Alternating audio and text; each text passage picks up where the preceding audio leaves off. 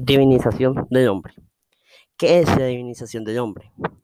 Como esto indica, la palabra divinización significa entrar a una persona, o en general hombre, en el grupo de los dioses. En, en ejemplo, los egipcios distinguían dos especies de divinidades, unas inmortales, como el sol, la luna, las estrellas y los elementos, y dioses mortales, que eran personas. Sabiendo esto, podemos imaginarnos que han habido diferentes tipos de divinización a través del tiempo, pero de las que yo quiero discutir son la divinización religiosa y en el arte. Primero hablemos de la religiosa. La divinización del hombre en la parte religiosa significa que somos una persona hija de Dios, lo que significa que somos eh, hijos de un ser divino. Pero esto no significa que estamos en sí divinizados. Esto depende de cuál pecado o cómo actuemos en vida. Y después, cómo se verá esto en muerte o en la siguiente vida. La transformación divinizante de Cristo Jesús le dio poder para quitarnos y salvarnos de nuestros pecados. Por lo que imaginaremos que la divinización religiosa significa poder salvar a los demás de los pecados o poder ayudar a los demás.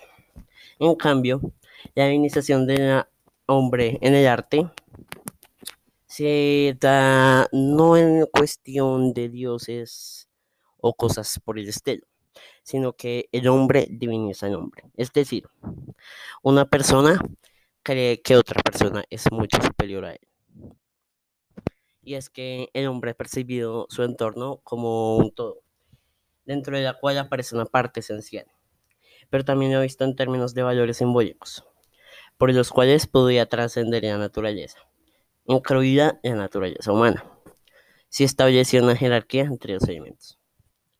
Esto significaba de que él percibía y era percibido. Era el, el sujeto y el objeto, Dios potencial y hombre actual.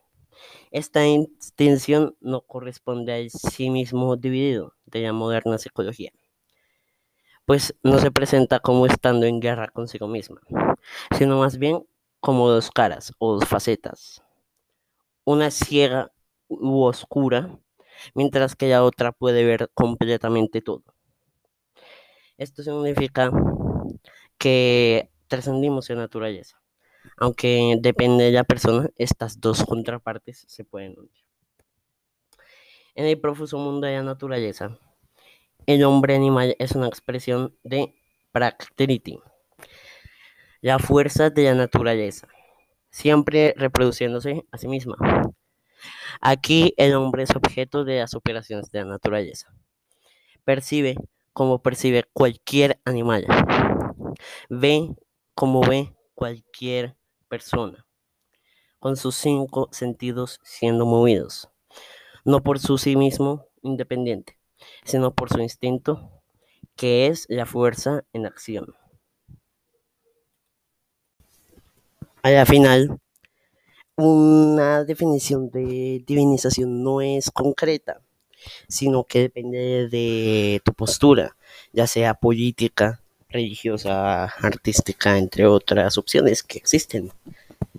Pero de las dos opciones que se han tomado hoy para que yo pudiera hablar de estas, en la que tú creas depende de ti, en lo que creas tú y cómo quieras definir la palabra divinización y contextualizarla con una frase de divinización del hombre.